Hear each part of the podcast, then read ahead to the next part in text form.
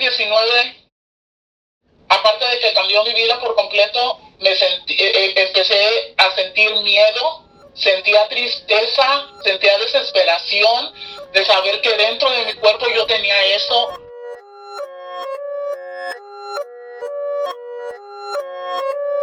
Bienvenidos a un nuevo episodio de Latinos en la Pandemia, el primer podcast de Enlace Latino sobre nuestra comunidad en Carolina del Norte. Hoy es jueves 30 de abril y ya son más de un millón las personas contagiadas con COVID-19 en Estados Unidos y más de 60.000 las muertes.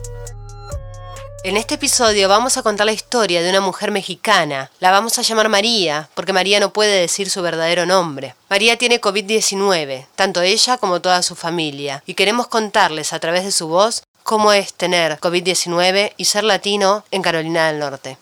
Vivo en la ciudad de Monteolivo, soy de México, tengo cuatro hijos, ah, me gusta mucho ayudar a las personas. María es una de las 350.000 personas latinas indocumentadas en Carolina del Norte. Mi familia se conforma por mis cuatro hijos y mi pareja. Eh, somos los que vivimos en esta casa, cerca de mí están mis padres eh, y los adoro, amo mi familia. María tiene una familia mixta. Su marido es ciudadano de Estados Unidos, pero ella no tiene papeles. Decidí venirme de mi país, tenía dos hijos ya y decidí emigrar a los Estados Unidos por la violencia que había y porque con la antigua pareja pues había muchos problemas, entonces por eso decidí mudarme a Carolina del Norte y desde entonces no me he movido del estado. La familia de María es parte de los 60 millones de latinos que viven actualmente en Estados Unidos. Pues en un día normal para mí, me levantaba, hacía el desayuno, preparaba a mis hijos para llevarlos a la escuela, que eran los días más felices de mi vida. Pero a principios de abril y con la llegada del COVID-19, la vida de María cambió rápidamente. Mi mamá empezó enferma como a principios de abril.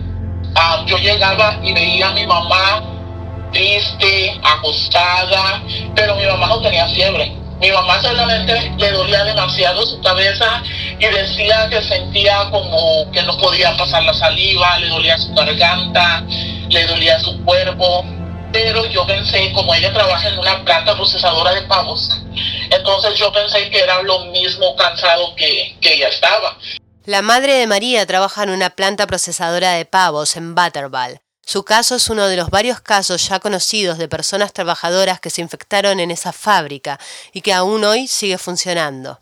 El último dato oficial habla de 190 brotes de COVID-19 en diferentes plantas del estado.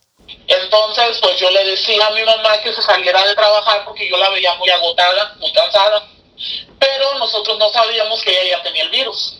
Entonces, mi mamá seguía yendo a trabajar porque en esa planta, si, no, si faltaban a trabajar, les ponían puntos y los corrían.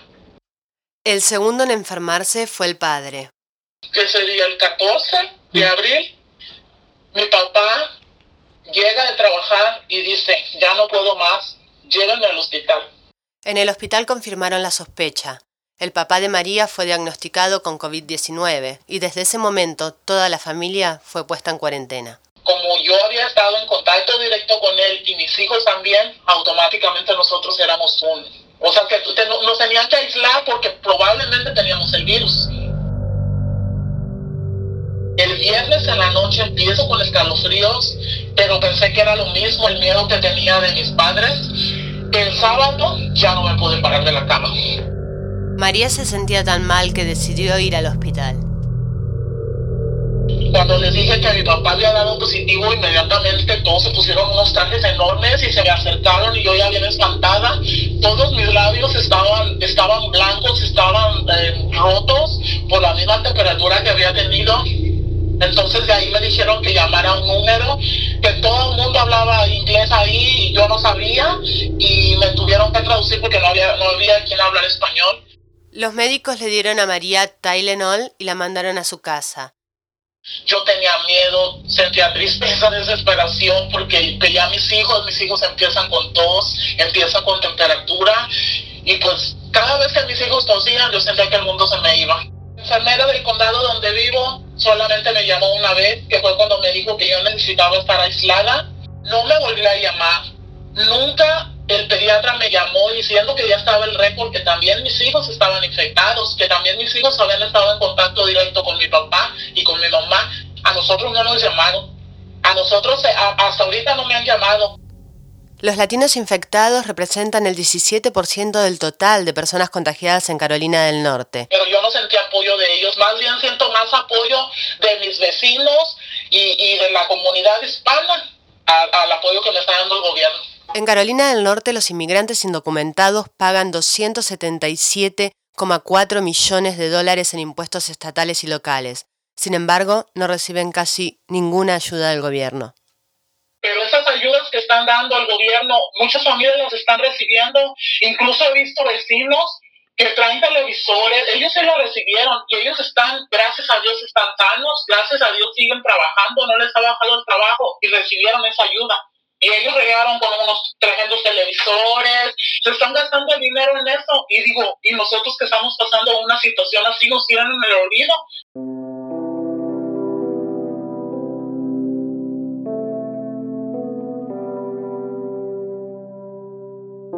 Eh, duré seis días que yo no me pude parar de la cama, no sé cómo, cómo, cómo sobrevivir porque mis hijos comen, tengo cuatro hijos y yo me tenía que parar a cocinarles. Pero ahí empezaron las buenas amistades, empezaron pues las personas a dejarme comida afuera de mi casa. Cuando yo abría la puerta era porque alguien tocaba y se iba. Por suerte la familia de María está recuperándose. El día que a mí me digan que yo ya puedo salir de mi casa y que yo estoy bien, lo primero que va a hacer es ir a abrazar a mis padres, porque fue una impotencia grande tener que estar yo en la casa y ellos en su casa aislados y no poder verlos. Va a ser lo primerito que voy a hacer, salir y abrazar a mis padres y darle gracias a Dios porque vencimos al COVID-19. Este fue el tercer episodio de Latinos en la Pandemia. Esperamos con esta historia acompañar a todas las familias latinas que están pasando un momento difícil. Si te gustó este episodio, compartilo con tus familiares, con tus amigos, por WhatsApp, por mail, por el medio que quieras. Expandamos la voz latina en Carolina del Norte. Latinos en la Pandemia es producido y editado por Verónica López. La música original, el sonido y la edición son de David Miller. Paola Jaramillo y Walter Gómez colaboran en la producción y edición. Latinos en la Pandemia es un podcast del Enlace Latino, el primer medio de noticias digital en español sin fines de lucro en Carolina del Norte. Yo soy Verónica López. Hasta el próximo episodio.